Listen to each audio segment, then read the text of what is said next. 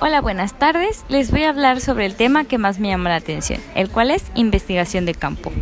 La investigación de campo es aquella estrategia que se aplica extrayendo datos e información directamente de la realidad a través del uso de técnicas de recolección, como entrevistas o encuestas. Estas van con el fin de dar respuesta a alguna situación o problema planteado previamente.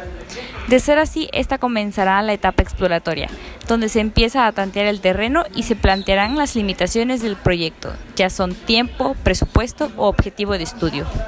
Hecho esto, llega el momento de redactar un primer borrador, que convendrá discusión con otros expertos antes de cometer la última etapa de investigación de campo, con la redacción final del resultado en la cual se incluirá todo el contexto de apoyo como los mapas, fotografías, cuadros estadísticos,